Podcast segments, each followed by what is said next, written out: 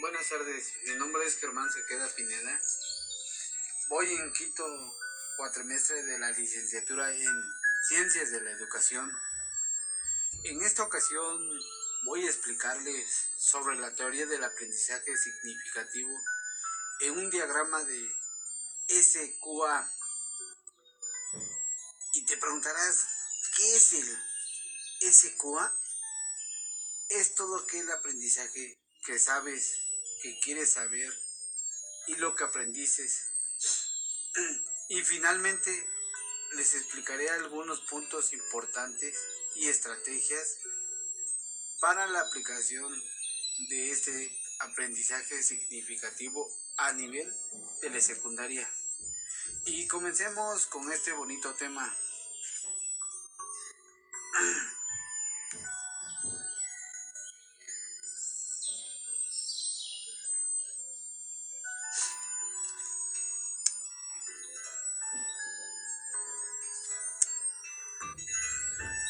¿Y qué sé de, del aprendizaje significativo? De mi perspectiva, es propio en que los niños en edad escolar puedan adquirir ese aprendizaje. Lo tienen que hacer y llevar a la práctica para que en su momento o a lo largo de sus vidas sea significativo. Un ejemplo de ello es que los niños aprenden haciendo las cosas. Así se equivoquen muchas veces y van aprendiendo y dándole ese significado propio y a algo nuevo para ellos. Asimismo existen varios autores que, que realizaron estudios sobre los diferentes estilos y teorías del aprendizaje. ¿Y qué quiero saber del aprendizaje significativo? Quisiera saber qué estrategias puedo emplear a un futuro para que mis alumnos aprendan significativamente. O también enseñarles en su momento a mis hijos. ¿Y cuáles serían las actividades propias para poder desarrollar una clase ocupar o, o, que puedas ocupar en una teoría del aprendizaje significativo? no solo de los alumnos de primaria o secundaria, sino en diversas estrategias que puedas que se pueda emplear en el adolescente o jóvenes o un adulto y enriqueciendo así lo aprendido en sus vidas cotidianas. ¿Qué aprendí? ¿Qué aprendí? El psicólogo Paul Auswell desarrolló esa teoría sobre una concepción cognitiva del aprendizaje que nos plantea que el alumno la relación la relaciona con la información nueva o ya, o ya existente, formando así una estructura de aprendizaje significativo.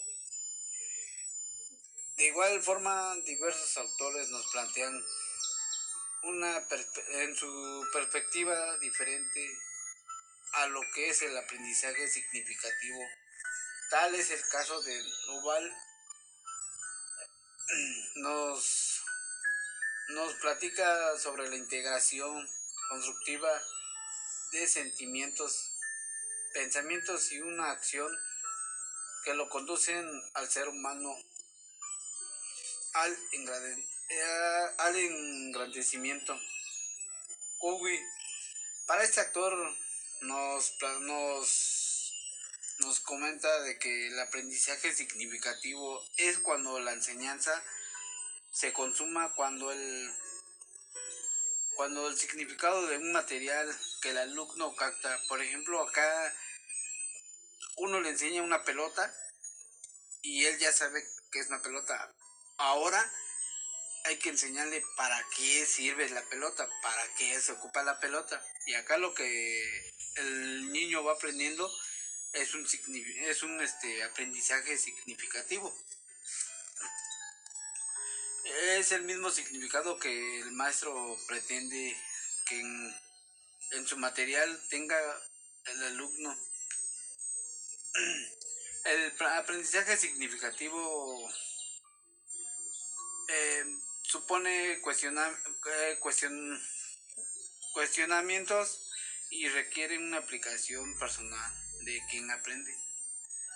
Eh, Pérez Gómez, 2006, se, tiene bueno, nos comentó, él comenta que tiene un valor de cambio que se reconstruyen los sistemas cognitivos de quien aprende. Por ejemplo, los niños cuando así van aprendiendo las cosas, ellos mismos van entendiendo que para qué son las cosas, para que es como hace un rato les, les comenté de lo de la pelota, ¿no? Cuando van aprendiendo para qué sirve. Y este y, y es una aplicación a este conocimiento de quien lo construye. Finalmente el aprendizaje significativo es un proceso personal, estimula el interés del alumnado. Díaz Barriga, 2002, sugiere, este, nos sugiere principios fundamentales para, que para alcanzar el aprendizaje significativo. Entre ellos son los contenidos escolares y la activación de los conocimientos y mecanismos la tarea importante del docente es estimular la motivación y participación del sujeto o alumno y aumentar el, significado, su significado potencial en los materiales académicos.